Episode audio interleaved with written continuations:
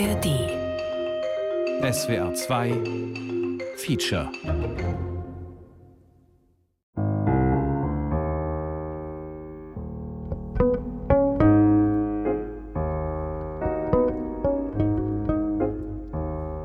auf hat unsere Oma immer gemacht. Da waren wir ja immer regelmäßig zum Essen eingeladen. Die war Vegetarierin und hat ja so ganz spannende Gerichte gehabt. Und eins ihrer großen Highlights war Pfitz auf.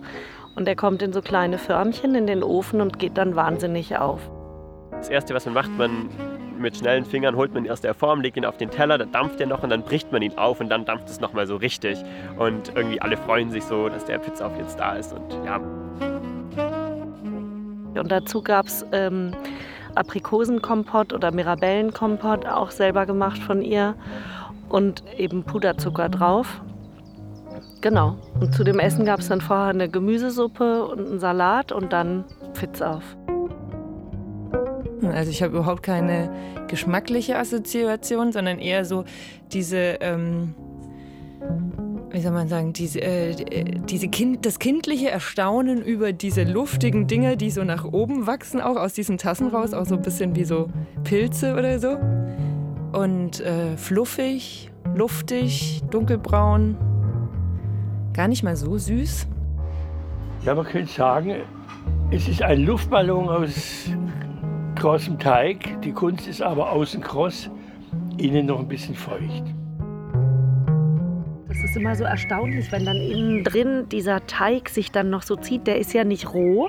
Eigentlich ist ein roher Teig flüssig und der ist ja nicht roh und trotzdem flüssig und da fließt eventuell noch so ein Buttertropfen entlang. Köstlich. Und drumherum ist diese knusprige ähm, Teigschicht. Also das ist. Ein Wunder, dass die Kinder das so alle lieben. Ja, eine exzellente Kombination, ne? Also wenn ich zurückkomme vom Wochenende nach Hause, mache ich Pfitz auf. Ich bin sehr motiviert.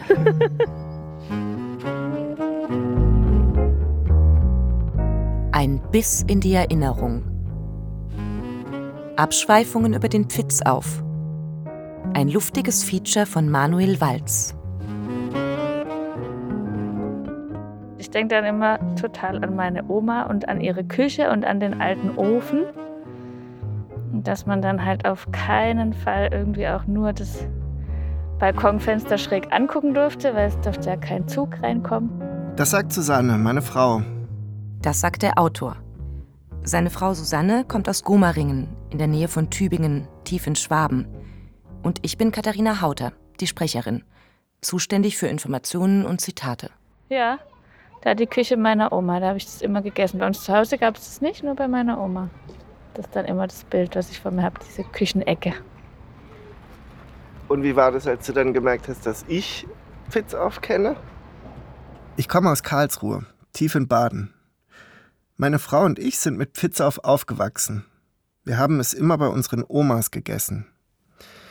Bis zu dem Zeitpunkt, an dem wir uns kennenlernten, hatten wir beide noch niemanden außerhalb unserer Familie getroffen, der oder die Pfitzauf kannte. Es war dann, als wären wir in so einem Geheimbund zusammen. Weil ich vorher noch nie jemanden getroffen habe, der auch Pfitzauf kannte. Und das war, das fand ich ganz toll, weil uns das so verbunden hat. Auf eine ziemlich äh, verrückte Art und Weise, mit so einem verrückten Gericht, was wir beide kannten. Das fand ich schön, ja.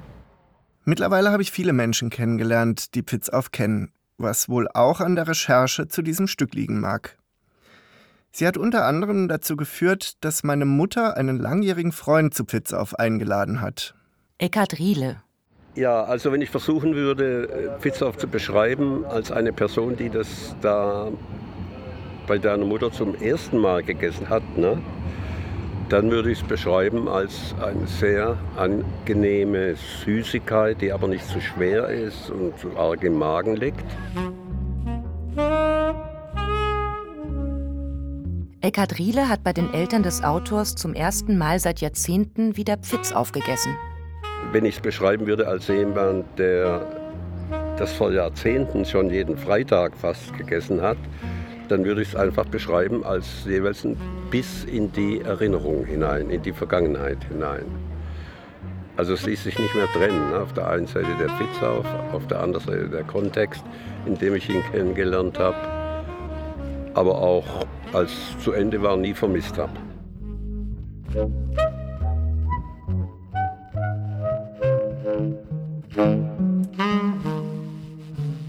Ich wüsste nicht, wann ich das letzte Mal hier in Tübingen einen gesehen hätte irgendwo. Gibt's nicht. Gibt's nicht. Könnte doch aber total das hippe Backwerk werden. Vielleicht müssen wir das hier im Theater auf die Karte nehmen. Pfitz auf im Itz, verstehst du, dieses Wortspiel. Dieter Rippberger, Intendant des Zimmertheaters in Tübingen, kurz Itz. Meine Tante ist für mich das Medium zur Backkunst. Als, als Kind äh, standen wir da immer in der Backstube eben mit Tante und Oma und haben Sachen gemacht. Sag mal, und wenn du an deine Oma und deine Tante da in der Backstube denkst, wie, wie fühlt sich diese Erinnerung an? Total schön und geborgen. Total schön und geborgen. Meine Oma ist jetzt schon länger verstorben und äh, dennoch ist das, ist das eine ganz wichtige Kindheitserinnerung. Warum hängt die gerade so mit diesem Essen und dem Geruch zusammen? Du, ich glaube, es hängt am Geruch tatsächlich. Das weiß man ja, dass das Riechen ganz stark mit den Erinnerungen im Mensch verknüpft ist. Und, und der Geruch dieser Backstube, das, das kann ich gar nicht in Worte greifen eigentlich, was das auslöst, aber ein ganz tiefes Gefühl von Akzeptanz und Frieden eigentlich. Diese Backstube ist ein friedlicher Ort. Also wenn die hier zum Beispiel Knochen rösten, das schmeckt mit Zwiebeln, schmeckt ja das wie der Sonntagsbraten, als wir als Kinder noch in die Kirche mussten, weil die Eltern nicht aus dem Bett kamen, mussten wir die Ehre der Familie retten und in die Kirche wackeln. Und dann ging man durch die Gassen und dieser Geruch. Vincent Klink, Koch und Gastronom in Stuttgart, stammt aus der Nähe von Schwäbisch Gmünd. Und dieser Geruch, äh, es sind eigentlich mehr gebratene Zwiebeln wie das Fleisch. Ne? Also, ich musste gleich an meinen Kindergartenfreund Michi denken, bei dem ich oft ähm, nach dem Kindergarten oder nach der Grundschule auch war und dessen Mutter immer zum Nachtisch so kleine Pfitz aufgemacht hat im Backofen und Anna Seibt, meine Kollegin beim Radio. Sie stammt aus der Nähe von Schwäbisch Hall. Und die hatte so Kaffeetassen, wo die Henkel abgekracht waren. Also die sie halt nicht mehr als Tassen benutzen konnte und hat die halt immer in diesen Kaffeetassen gemacht. Und wie fandst du es? Komischerweise habe ich so ein Bild von so einem Backblech, wo eben diese kaputten, ich glaube, ich fand das auch irgendwie so skurril mit diesen kaputten Kaffeetassen, das hat mich irgendwie auch beschäftigt. Also diese kaputten, henkellosen Kaffeetassen da nebeneinander, irgendwie so sechs Stück oder so nebeneinander aufgereiht sind und ähm, der Teig da oben rausquillt. Da kommt sofort diese Erinnerung an früher. Und ich glaube, das müssen wir mal ausprobieren mit, mit einem Alzheimer-Patienten, die sich ja sehr gut an Lieder erinnern. Wie weit erinnern Sie sich an Schweinsbraten oder an Sonntagsbraten? Und ich bin überzeugt, dass das noch stärker ist, wie Sie sich an, ans, äh, an, an Lieder erinnern. Nur ist es natürlich für solche Leute schwer beschreibbar, was sie empfinden, wenn sie jetzt an Sonntagsbraten denken der Kindheit.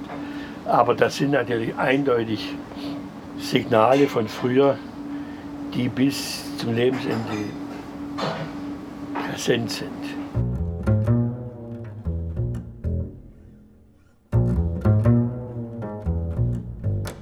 Ich habe es immer als badisch empfunden. Mein Vater.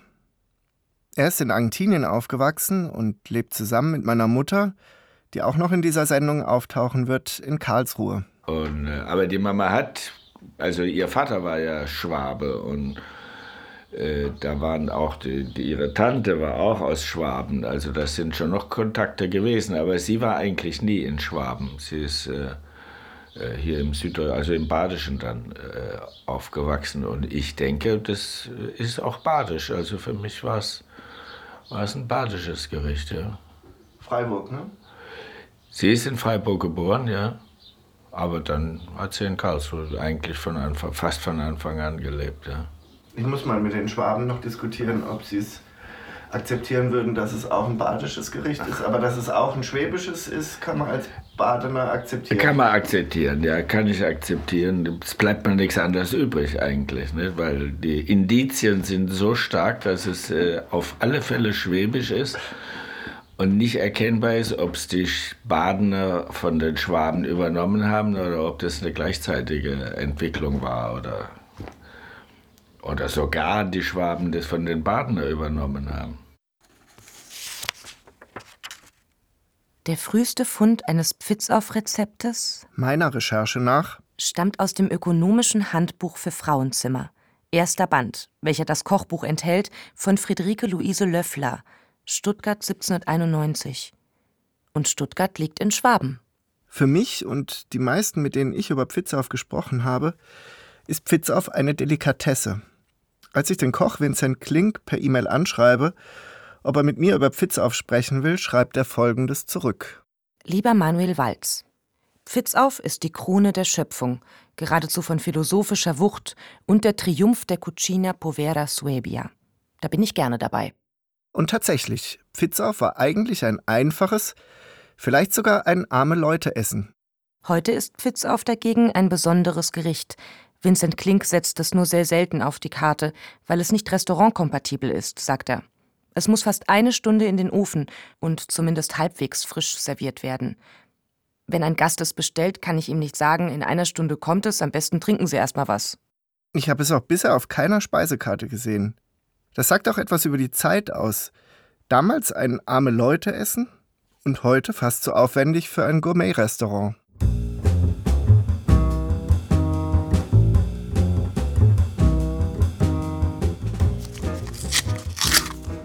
Zutaten: 250 Gramm Mehl, halber Liter Milch, vier Eier, Salz, zwei Esslöffel zerlassenes Fett, Fett für die Förmchen, Zucker zum Bestreuen.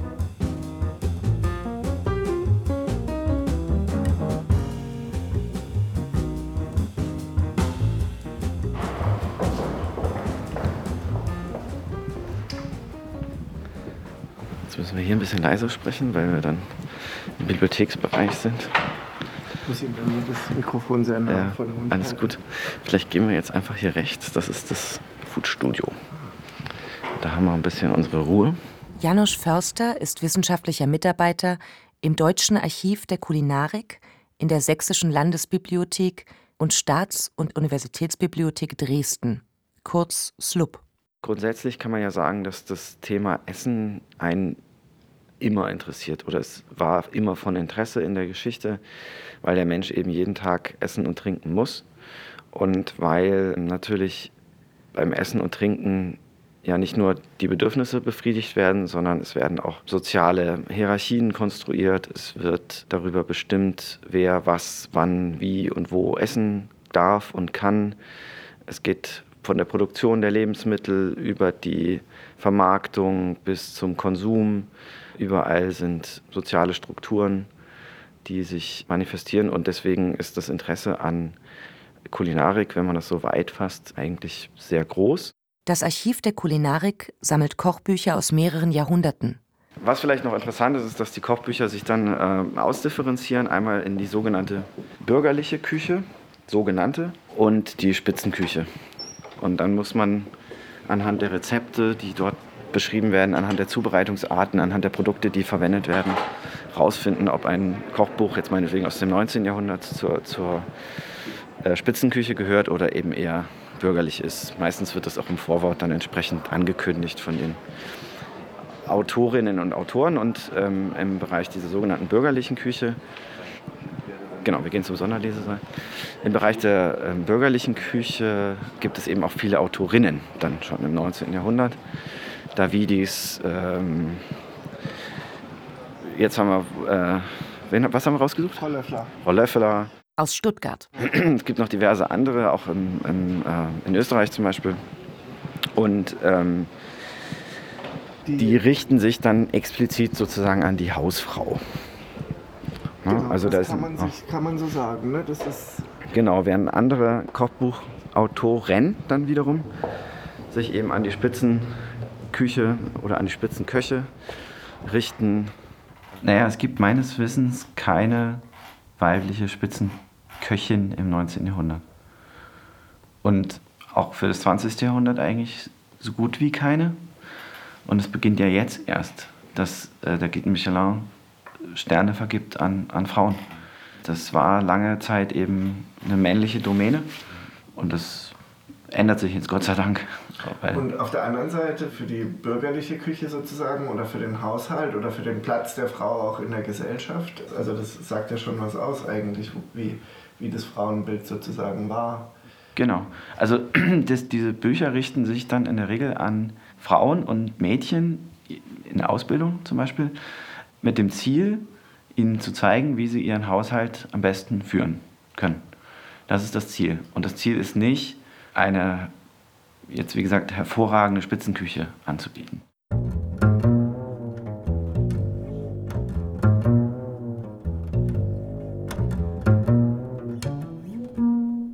Für mich ist der Pfitzauf ein schwäbisches Gericht, was jetzt auch in Württemberg jetzt nicht alle kennen. Raphael Reuter studiert in Tübingen und hat vor einiger Zeit ein Auslandssemester in den USA gemacht. Und dort hat er zu seinem großen Erstaunen Pfitzauf serviert bekommen. In Tübingen kannte er es eigentlich nur aus seiner Familie. Manche wissen, was es ist, andere kennen es überhaupt gar nicht. Also ich würde sagen, es sind eher weniger, die es kennen. Und ein Rezept, das ich von meiner Oma kenne und die hat es von ihrer Stiefmutter und so weiter. Und es ist wirklich einfach, ja, irgendwie sehr schwäbisch. Und in Amerika habe ich einfach nicht damit gerechnet, dass ich jetzt so ein schwäbisches Gericht bekomme. Und ich hatte jetzt auch nicht gedacht, dass es, also da bin ich einfach nicht davon ausgegangen, dass es auch in anderen Kulturen einfach ja so ein ähnliches Rezept gibt wie, ja, eben Pfitzauf. Ich habe öfter Yorkshire Pudding gegessen und es ist lecker. Und das isst man zum Roast Beef. Chris Moore, die Tante des Autors. Sie lebt in London. Also man, man tut den, den, den äh, äh Roast Beef braten im Ofen und man macht einen Teig wie für zum Beispiel für Pfannkuchen. Dann hat man, man ein, ein Brett mit so solchen Formen, gießt diesen Teig in den Formen und tut es unter dem Roast Beef. Und da kommt das Fett von dem Fleisch und da backt und backt, backt, backt, backt. Und, äh, und dann, dann ähm, blast es auf, blast jeder, jeder auf und du, du kriegst dann wie eine, ich weiß nicht, wie ein Kuchen fast. Sehr leicht und das isst man zum Fleisch. Es ist das gleiche. Identisch, identisch, aber nur anders gegessen. Ja. Aber ja. ich kann mir nicht vorstellen, dass meine Oma irgendwas anderes noch in den Ofen getan hätte. Meine Schwester, Inken, Unsere gemeinsame Erinnerung an Pfitzauf ist vor allem mit unserer Oma verbunden, die uns zu Pfitzauf eingeladen hat. Wenn die Oma des Autors Pfitzauf machte, war sie immer sehr aufgeregt. Ein Pfitzauf ist sehr luftig, kann aber beim Backen zusammenfallen, wenn er im Ofen einen Luftzug bekommt. Die Ofentür darf deshalb auf keinen Fall geöffnet werden. Das wundert mich der lockere Umgang bei euch, dass das mit einem Roastbeef im Ofen auch geht. Also das war bei uns ein bisschen, wirkte so, als ob das genau so sein muss, dass die da drin sind und der Ofen dicht und die Wohnung dicht, möglichst kein Lufthauch, damit alles gut geht.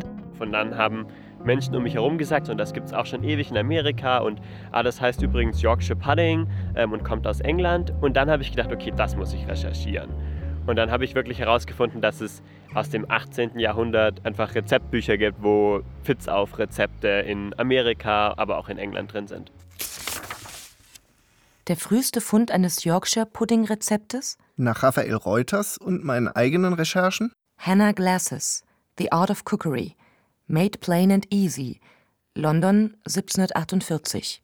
London liegt in England und das Erscheinungsdatum 43 Jahre vor dem Rezept aus Stuttgart, das in Schwaben liegt. Man denkt so, ja, das ist total meins und dann kommt man in eine andere Kultur, in ein anderes Land und ja, denkt dann, ja, das ist alles anders, aber man ist mit Dingen konfrontiert, die man sehr gut kennt.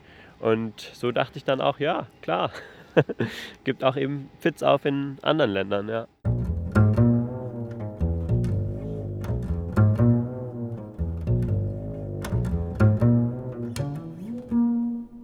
What can I tell you about Yorkshire puddings? Das ist Anna Moore Peach, meine Cousine. Der Autor hat eine große, interviewfreudige Familie. Sie lebt in London. Wir unterhalten uns meistens so, dass sie auf Englisch redet und ich auf Deutsch. Deshalb muss ich gleich ein wenig übersetzen. Well, The first thing is that I didn't grow up eating them Als Kind kannte sie Yorkshire Pudding nicht, weil es ein typisch englisches Gericht ist. because it's a very English thing, and I grew up with a German dad and a Polish mum eating not very traditional British food. Sie ist zwar in London geboren und aufgewachsen, ist aber Kind eines Deutschen, meines Onkels, und einer Polin, meiner Tante Chris. Und deshalb hat sie als Kind nicht sehr englisch gegessen. Auch keinen Yorkshire Pudding. So I don't think I tried a Yorkshire pudding until I was a teenager, maybe.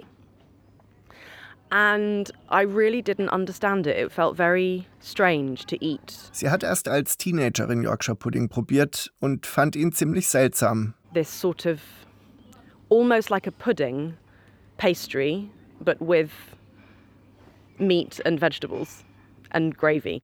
Pudding oder Pastete serviert mit Fleisch, Soße und Gemüse. Dafür hat ihr das Verständnis gefehlt. But it's delicious. Um, what, what, what do you want to know? what can I tell you? Do you remember the first time? I don't remember the first time I ate Yorkshire pudding, but I think it would have been in a pub. An ihren ersten Yorkshire Pudding kann sie sich nicht erinnern. Vermutlich war das aber in einem Pub. On Sundays, all pubs in England basically do a Sunday roast, which is a roast meat Jedes Pub in England macht am Sonntag einen Sunday Roast, einen Braten. maybe lamb or beef or sometimes duck or pork Schwein, Lamm, Rind oder manchmal auch Ente. and then a lot of gravy and Yorkshire pudding. Mit Yorkshire Pudding. Was mich aber nach wie vor irritiert ist, warum Pudding? Pudding muss nicht eine Süßigkeit sein. Nochmal die Tante des Autors, Chris. Äh, weiß nicht eigentlich. Aber das muss, muss keine Süßigkeit sein, Pudding. Aber für mich ist Pudding ja. Pudding ist nicht Dessert. Dessert. Dessert ist Dessert und Pudding kann Dessert sein, aber ist auch ähm, irgendwas, was man zu zum Fleisch isst. Are um, baked things, aren't they? They're some kind of baked batter, so bread and butter pudding. Sarah, die Schwester von Anna Moore Peach. Die zweite Cousine des Autors aus London. But that is a sweet, that is a dessert. Yeah, I know, but it's a similar principle, right? Of something, some sort of batter or bread thing that's put in the oven in a dish and puffs up. It looks a bit like a souffle, except without egg, a Yorkshire pudding. Ich beginne meine englische Verwandtschaft zu verwirren. Zuerst waren sie sich alle sicher, dass Pudding vor allem etwas Herzhaftes ist. Jetzt überlegen sie, welche Arten von Pudding es gibt und enden immer bei etwas Süßem. Wie meine Cousine Sarah beim Bread and Butter Pudding. Auch der geht auf wie ein Soufflé und auch der Bread and Butter Pudding ist süß. Mu- The, the batter must have egg in it. probably does. I don't know. I don't know. What's the Ich glaube, recipe? es ist auch mit. I live, I live in like vegan, gluten free North London. I have no idea. um, I, so it looks a bit like, um, you know, A like a sh- muffin. like a muffin, yeah, Looks like an American muffin. But with loads of air in it. Vielleicht geht es nur darum, so viel Soße wie möglich aufzutunken. It's for mopping up the gravy. I must have had it at school, right? Ich weiß nicht, ich habe es nie zu Hause gemacht. Ja, ja, ja, ja. The useful thing about it is that it's some kind of carbohydratey type thing that takes up a lot of space on the plate, so you don't have to put too much meat on. Der Vorteil des Puddings? Viele Kohlenhydrate und viel Luft. Das macht satt und nimmt viel Platz auf dem Teller ein. And you cover it in gravy and it gets really soggy.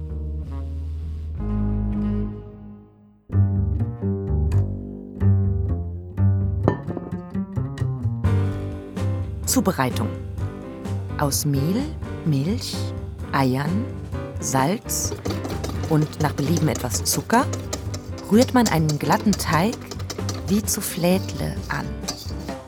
Zuletzt mischt man die zerlassene Butter darunter, füllt zwölf gut gefettete Pfitzaufförmchen zur Hälfte damit und bäckt die Pfitzauf in guter Hitze hellbraun. Also es wurde in erster Linie Küchengeschirr hergestellt, äh, also Schüsseln, Vasen. Ja, Das Vasen ist, das, ja das eigentlich ist die nur- Palette 1882 bis 1907. Da ist die Das ganz sind- alte Pfitzauform dabei. Ja, ja, die hier. Ja. Die wir hier haben. Zu Besuch bei Gerda Stützel in Reutlingen. Ihr Mann, Alfred Stützel, war der letzte Geschäftsführer von Stützel Sachs in Aalen, einer Fabrik für Steingut und Tonwaren, Hersteller von Pfitzaufformen. Mit dabei ihre beiden Töchter. Sie haben für den Autor eine ganz alte Pfitzaufform herausgesucht. Eine der ersten bei Stützel Sachs. Also die habe ich sogar hier mit hergebracht, weil ich dachte, das hat irgendwie einen historischen Wert. Wissen Sie, von wann die jetzt ist? Oder das Also Nee, die auf ist jeden Fall wahrscheinlich- bei 1882 bis 1907 ist sie dabei. Ja, ja. Ja, ja. Und das ist ja kein so riesig großer Zeitraum. Nee, nee, nee, nee. Und das ist jetzt, glaube ich, wenn ich hier gucke, das ist so die Art. Diese Art ist die, die ich jetzt kenne als die Pizza-Form. Ja. Ja, ja, dieses, äh, dieses, Dieses hier. helle mit dem braunen Rand, Genau. dieses beige. Das nennt sich Backbraun gespritzter Faux. Nochmal? Backbraun gespritzter Faux unter Transparentglasur. Ah, ja. Das, ist Ja, genau, die- 1920. Ja, genau, genau. Das sind die, die ich.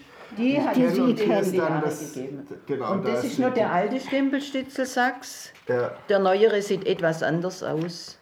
ja, ja, genau, das sind die, die ich. Das kenn. ist Die der ganz alte die Stempel. Ja. Ja, genau. Ja, ich muss sagen, es sind nämlich alle Menschen, die ich getroffen habe, die verbinden Fitz auf mit genau diesen Formen. Ja. Also in den verschiedenen Formen. Kennen Sie den Herrn Klink, Vincent Klink, den Koch? Ja, ja. Genau, bei dem war ich nämlich am Donnerstag und der meinte auch, also da gab es ja diese Formen. Und dann habe ich gesagt, ach ja, das ist äh, Stützel Sachs. Und dann meinte er, ja, genau. Und dann, ich soll auch äh, herzliche Grüße ausrichten. Wer ist jetzt?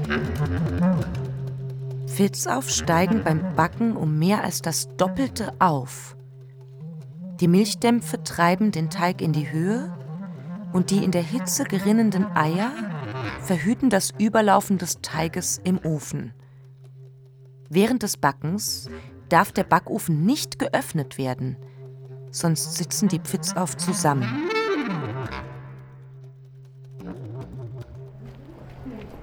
Also ich habe in der, in der Frauenarbeitsschule, wo ich ein Jahr lang war, haben wir Pfitzauf im Förmchen machen müssen. Einmal in meinem Leben. Der Autor trifft ältere Damen in einer Konditorei in der Tübinger Innenstadt. da war ich bedient. Ich habe so oft Pizza gemacht. Also, ich ja, ich habe früher doch. oft Pizza Ich gemacht. Mit den Kindern habe ich das Echt? auch noch diese- Pizza auf. ja, Ja, dafür in extra. Keramikformen. Und die sind so schön aufgegangen. Das war wunderbar, gell? Aber haben Sie schon lange nicht mehr gemacht? Nee. Also ich habe es einmal. Und warum, warum sind Sie bedient? Weil Sie, weil Sie nicht hoch Vielleicht, weil ich es dann machen müsse. Und nicht wollte. Das ist ja oft so im Leben. Nee, das war nie mein, mein Ding. Ich mache auch lieber Pfannkuchen oder Waffeln.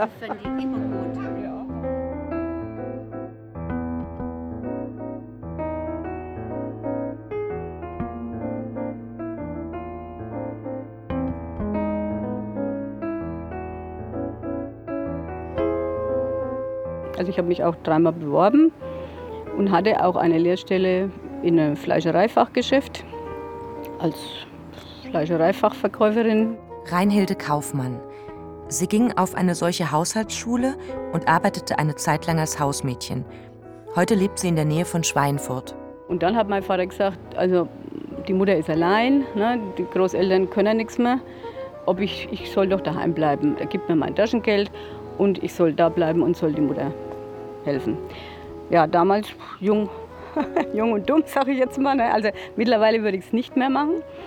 Aber ich habe das dann so gemacht dann und habe ich dann in der Hauswirtschaftsschule, muss man sich ja dann anmelden und bin dann nach Schweinfurt in die Berufsschule, in Anführungsstrichlich, war dann die Hauswirtschaftsschule einmal im Monat. Wenn man sich diesen Stundenplan genauer besieht, kann man in den verschiedenen Fächern Kochen, Bügeln, Waschen, Nähen, Erziehungslehre gleich erkennen, dass es sich um eine Schule besonderer Art handeln muss. Es ist die Münchner Bräuteschule. Der Bayerische Rundfunk 1957 über eine Hauswirtschaftsschule in München. Ich darf Ihnen hier gleich die Leiterin dieser Bräuteschule vorstellen. Es ist Fräulein Römer. Fräulein Römer, wie sind Sie denn auf die Idee gekommen, so eine Schule aufzuziehen?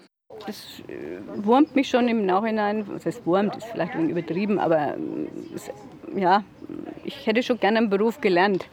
Dann, ne? Also ich würde es jetzt mittlerweile würde ich es nicht mehr machen, muss ich ganz ehrlich sagen. Ich habe jahrelang ein Berufstätigenheim geleitet und habe da viel Eindruck bekommen, wie die Mädchen direkt von der Ausbildung weg, von der Schulbank weg in die Ausbildung kommen, in äh, Fabriken kommen, in Büros kommen und dann nicht mehr die Möglichkeit haben, abends oder in der Freizeit sich mit äh, den Dingen zu befassen, die sie doch später für die Familie können müssen. Ob das nun die Dinge der Säuglingspflege oder der Krankenpflege sind oder Kochen oder Nähen. Und ich dachte mir dann in all den Jahren, wir müssen eine Möglichkeit schaffen, das in kurzer Zeit zu machen. Ich möchte sagen, in einer Art konzentrierten Form. Um Ja, also in diesen fünf Wochen. Wir haben es jetzt auf fünf Wochen äh, ausprobiert und ich finde diese Möglichkeit gut. Äh, denn so lang können auch äh, sehr angespannt arbeitende äh, Frauen weg. Und es geht dann doch darum, äh, die wichtigsten Dinge ihnen beizubringen.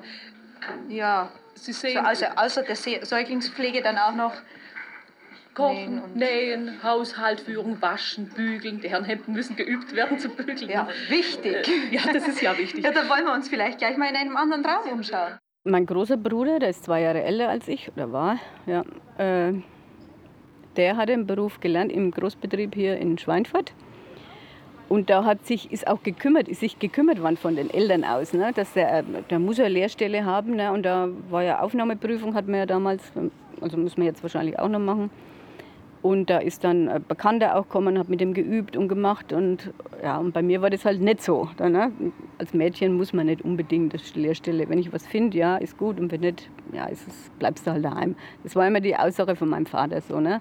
Wenn du nichts hast, bleibst du daheim und hilfst der Mutter. Wir kommen also jetzt in den wichtigsten Raum.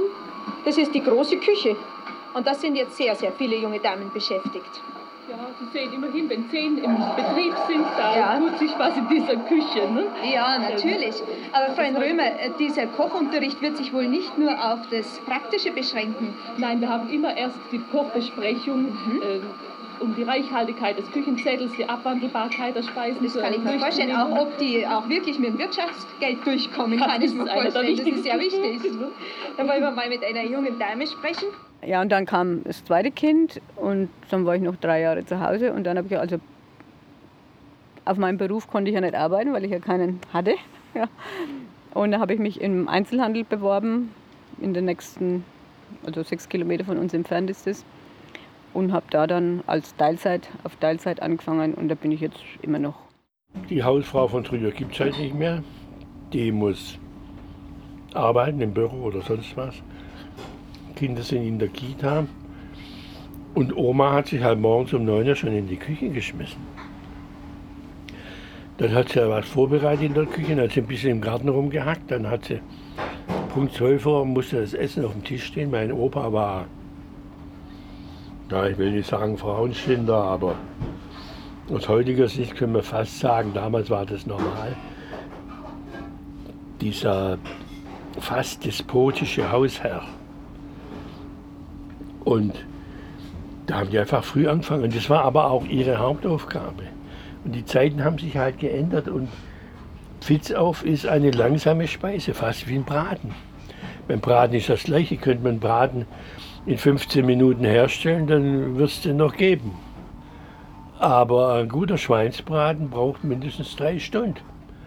Also, wenn du um 12 Uhr essen willst, musst du schon um 9 Uhr anwerfen. Ich denke, die heutige Jugend, sage ich jetzt mal, die, die machen schon ihr Ding, ne? die, die gehen ihren Weg auch ne? und es funktioniert ja auch. Ne? Aber äh, ich meine, wenn man sieht, wie ich jetzt bei der Edeka da, also ich mache jetzt mal Schleichwerbung oder machen wir keine, bei mir im Einzelhandel, wie ich da angefangen habe, da war Jürgen drei, äh, also ist es jetzt 33 Jahre her. Da hat es von dem Maggi-Fixe oder Knorrfixe, diese Fertiggerichte, hat es einen Meter gegeben. Jetzt gibt es fünf Meter. Ne? Oder überhaupt diese Fertiggerichte. Also das ist Wahnsinn, was sich da im Laufe der Jahrzehnte getan hat.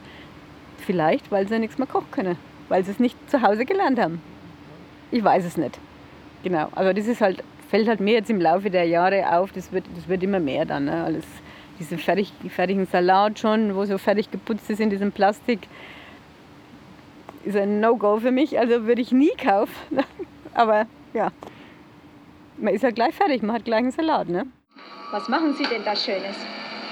Ich mache eine Orangenspeise. Aber ganz modern. Ja, natürlich. Sagen Sie, wie sind Sie eigentlich zu dieser Bräuteschule gekommen? Haben Ja. Sie, sind Sie kurz vor der Hochzeit? Ja, sehr kurz. Ich heirate in 14 Tagen. Habe es also gerade noch mitgekriegt. höchste Zeit. Und Sie hatten davor schon äh, Vorkenntnisse? Ah ja, vor sieben Jahren in der Schule haben wir schon ein bisschen Oh, das ist ein bisschen wenig mager. wahrscheinlich. Deswegen hat mich auch mein Bräutigam angemeldet. Der, Der hat anscheinend Bräutigam. Angst gekriegt. Das ist natürlich, ja, das kann ich mir gut vorstellen. Ja. Ja, und wo kommen Sie denn her? Ich war in einer großen Tageszeitung in der Redaktion Sekretärin. Das war halt Mädchen immer noch Haus, Kinder, Haus, Hof, sage ich jetzt mal. Und die Jungs, die haben halt später dann der Ernährer der Familie, der hat das Geld verdienen müssen. Ne? Also war damals schon so bei uns. Ja. Ein Stück weit ist man schon vom Mann abhängig, weil man ja das Geld, man braucht ja doch ein, ein bisschen Geld. Ne? Das war ja damals auch wie, wie meine Mutter damals, das, da war ja überhaupt, war überhaupt kein Thema, die hat ja auch nichts gelernt. Ne, die hat dann geheiratet und dann war sie daheim. Dann, dann ist ja mein großer Bruder schon gleich gekommen und dann zwei Jahre später ich. Und ja, die war total abhängig von ihrem Mann, finanziell. Wo wollte sie denn hin? Ne? Sie gesagt, hat, ja, was hätte ich denn machen sollen? Ich, ich, da gibt es keine Alternative. Ne? Oder gab es keine Alternative.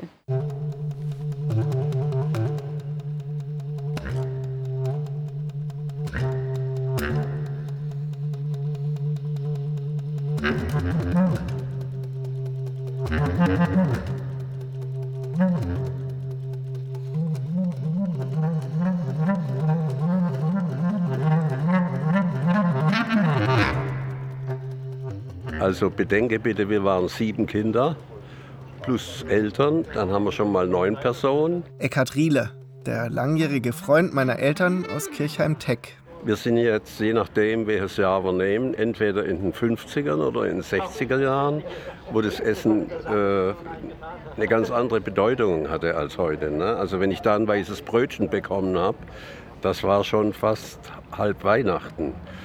Und da hat dann auch die Süßspeise sozusagen eine ganz andere Bedeutung gehabt wie heute, wo du die so zum, im Vorbeigehen mal essen kannst. Deine Mutter hat es gemacht? Meine Mutter hat es gemacht, ja. Und Wir hatten auch ein, eine Zeit lang ein Dienstmädchen, die in der Küche mitgeholfen hat für die vielen Personen.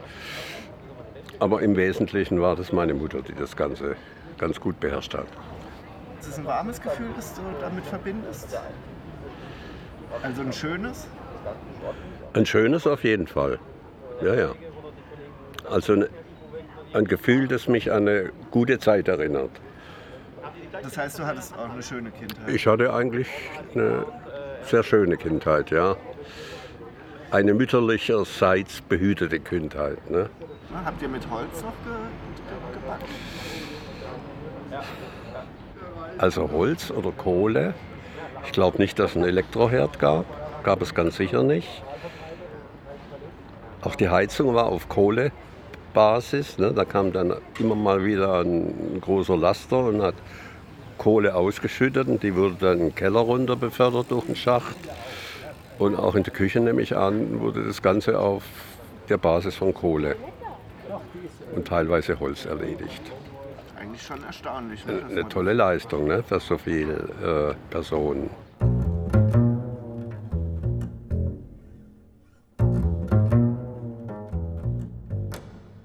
Habt ihr euch immer gefreut auf euer Pfiff? Ja, es ist gern gegessen worden. Es war auch äh, ungewöhnlich insofern, dass es eine Süßspeise ist. Und sonst normalerweise gab es immer äh, also die normale Gerichte. Und die Süßspeise war schon auffallend. Das war immer doch ein bisschen was Besonderes dann.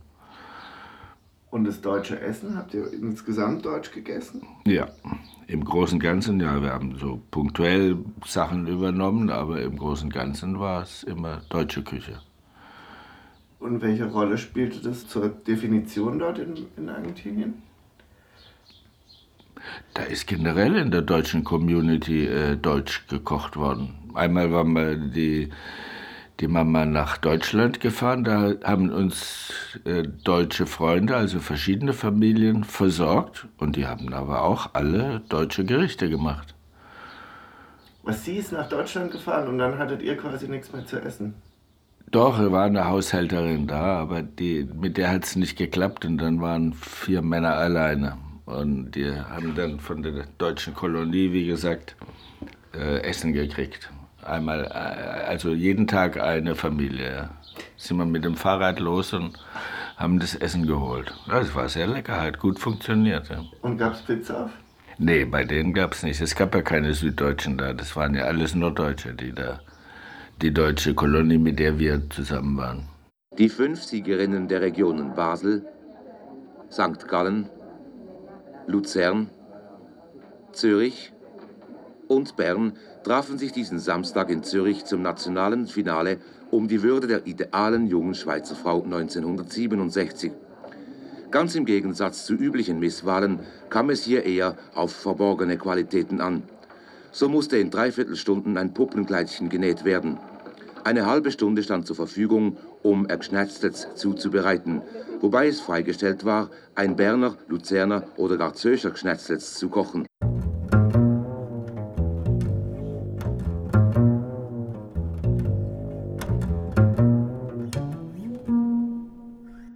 Habe ich immer zu meinem Papa gesagt, hättest du mich Glaser lernen lassen. Ich hätte den Beruf gern. Wir haben ein Fensterbaugeschäft gehabt und den Beruf hätte ich gern gemacht. Monika Heinzelmann lebt in Gomaringen in der Nähe von Tübingen. Auch sie ist auf eine Haushaltsschule gegangen. Und dann hat er gesagt, ich war so, so schlank und vom Gesundheitlichen hätte ich das nicht machen dürfen. Heute ist das nicht mehr so. Dann hat er gesagt, er hat nur Buben. Dann habe ich gesagt, du wärst vielleicht froh, wenn die vier Mädchen wärst, wenn eine den Beruf machen tät. Und das hat er sehr oft von mir hören müssen. Hausfrauliches Talent wurde ganz groß geschrieben und die Siegerinnen der einzelnen Regionen bemühten sich eifrig um den begehrten Titel der idealen jungen Schweizer Frau. Sie waren schließlich jene fünf Schweizer Frauen, die dank ihrer idealen Qualitäten über 1000 Mitbewerberinnen überflügelt hatten.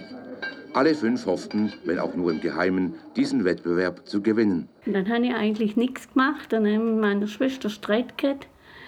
Und die hat dann einfach gesagt, du musst einfach mal raus. Und dann bin ich zur Firma Zweigle in Reutlingen und habe da dann mich so, habe keinen Beruf gelernt, habe aber da mich reingeschafft. Früher war das noch ein bisschen so, heute hätte ich das anders machen. Und bin dort gewesen, bis ich dann mein Anja gekriegt habe und bin auch bei den Kindern daheim gewesen. Und nachher habe ich noch eine Art wie alte Pflege gemacht in die Richtung.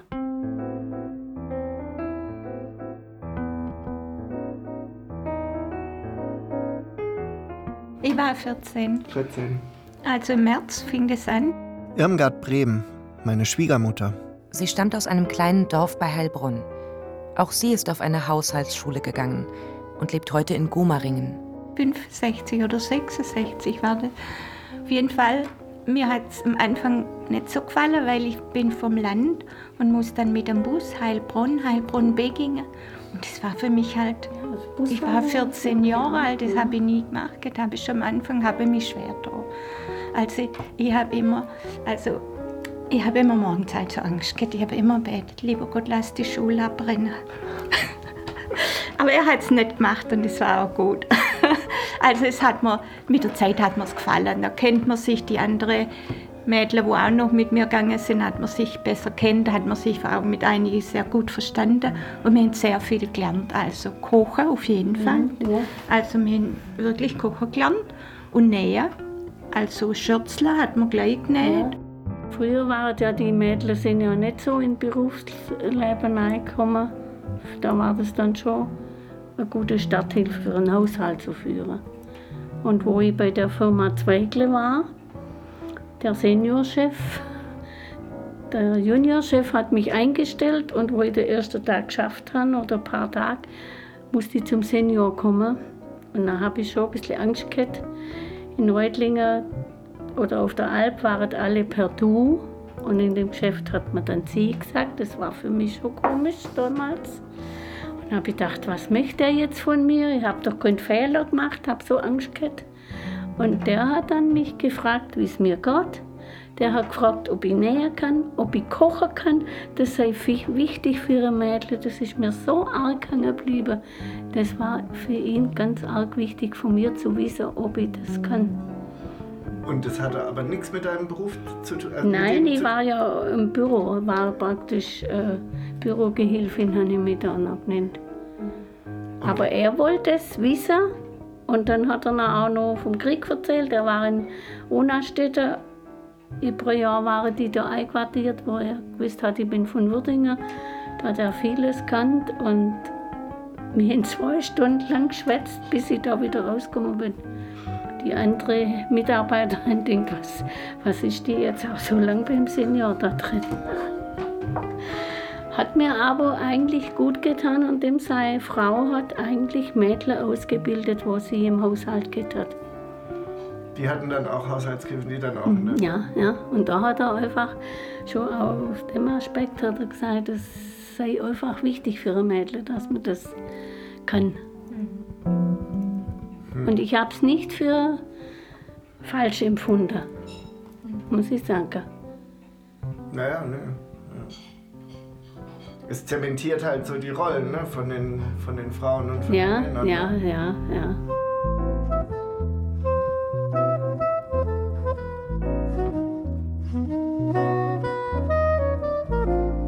Ja, also ich meine, das war schon, äh, ich habe das ja erst bei meiner Schwiegermutter kennengelernt. Gerda Stützel, die Frau des letzten Geschäftsführers von Stützel Sachs, die seinerzeit bis in die 90er Jahre quasi ein Monopol auf Pfitzaufformen hatten. Und dann, als ich mein erstes Fitz aufmachte, also das war schon sehr aufregend, muss ich sagen, weil das mir schon vorher beschrieben worden ist, dass es also gar nicht selbstverständlich ist, dass das hochgeht oder dass das auch funktioniert und so. Und dann gab es immer verschiedene Rezepte und der eine tut da Zucker rein und der andere nicht. Und äh, reibt man äh, die, die Form jetzt mit Öl an oder mit Butter, da gehen die Meinungen auch jetzt noch auseinander.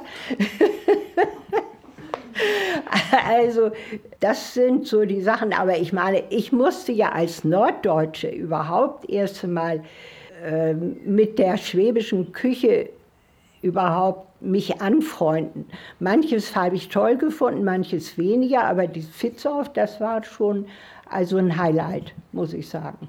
Und das heißt aber, Ihre Schwiegermutter hat- auch äh, sozusagen eine gewisse Aufregung verursacht, äh, bevor sie sozusagen das erste Mal diese... diese Ja, ja, ich meine, die war natürlich perfekte Köchin, wie das so früher üblich war.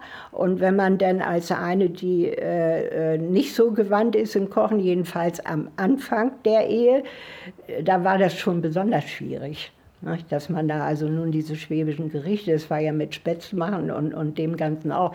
Was ich also noch sehr gut in Erinnerung habe, dass ich eine Spätzlesmaschine also so ein Ding zum Drücken, zur Hochzeit bekommen habe. Also das war ein ganz wesentlicher Artikel. Äh, Und sowas kannte ich ja gar nicht. In, in Norddeutschland isst man Kartoffeln, Kartoffeln, Kartoffeln. Und äh,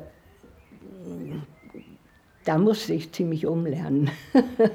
Und wie sind Sie dann äh, nach Aalen gekommen? Zu Ja, das, äh, ich habe in Tübingen studiert und mein Mann auch. Und da haben wir uns kennengelernt. Und seine Familie stammt aus Aalen. Seine Familie stammt aus Aalen, Stützel, Aalen, ja, eindeutig. Und was haben Sie studiert? Altphilologie. Aber ich habe nicht fertig studiert. Das, aber das passt nicht zu Fitzauf. Also warum, warum ich jetzt nicht ganz fertig gemacht habe, das ist ein Grund, also der passt da nicht rein. Jetzt machen Sie mich aber doch neugierig. Also- naja, ich meine, das waren damals, äh, ich hatte verhältnismäßig alten Vater, der stammte wirklich noch aus der alten Zeit, der ist geboren 1882. Der sagte, du kriegst kein Geld mehr. Und damals gab es noch kein BAföG und nichts. Und mein Vater war Rechtsanwalt und der hat gesagt, jetzt lernst du, gehst hier ins Büro und verdienst Geld. Das, damals musste man noch sowas wie Aussteuer haben und so. Also das waren noch ganz andere Zeiten als heute. Heute würde man natürlich, wenn einem nur noch drei Semester fehlen, nicht so blöd sein und aufhören. Aber das waren noch die damaligen Zustände. Hm. Und dann sind Sie zurück zu Ihren Eltern. Ja, ja. Da habe ich dann, bin ich dann sozusagen Tipse gewesen in, in einem Büro eines Rechtsanwalts und Notars. Aber das passt ja nicht zu Fitz auf. Ja, ich meine, das interessiert Sie jetzt vielleicht persönlich. Richtig. Ne? Vielleicht gibt es mal eine Sendung über Frauenschicksale.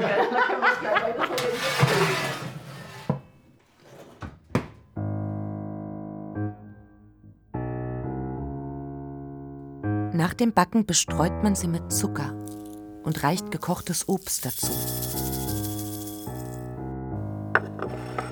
Backzeit etwa dreiviertel Stunden bei 200 Grad. Im Gasbackofen Stufe 3. Rezept aus: Kochen und Backen nach Grundrezepten.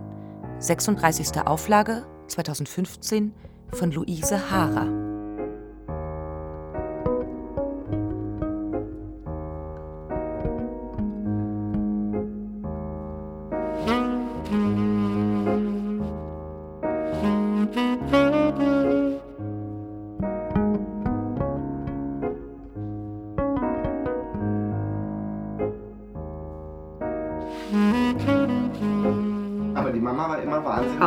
Aufgeregt, ja, ja. Einmal weiß ich, sie hat die Balkontür aufgemacht und dann sind sie hier zusammengefallen. Das kann sein, das kann sein, ja.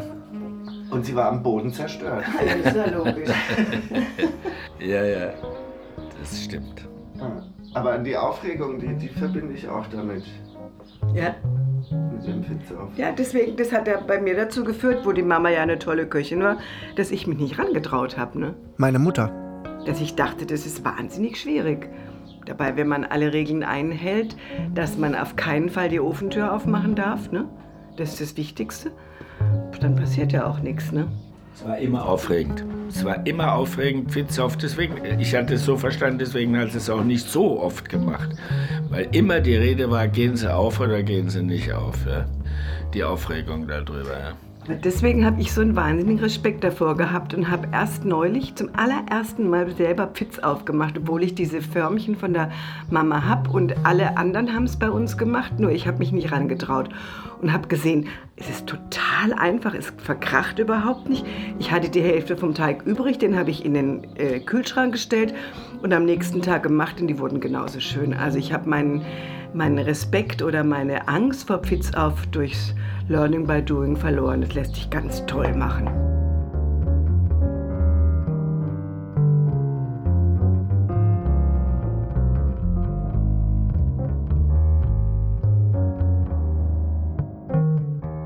Ein Biss in die Erinnerung. Abschweifungen über den Pfitz auf. Ein luftiges Feature von Manuel Walz. Es sprachen der Autor und Katharina Hauter. Ton und Technik Boris Kellenbenz und Claudia Peike. Regie Felicitas Ott. Redaktion Michael Lissek. Produktion Südwestrundfunk 2023.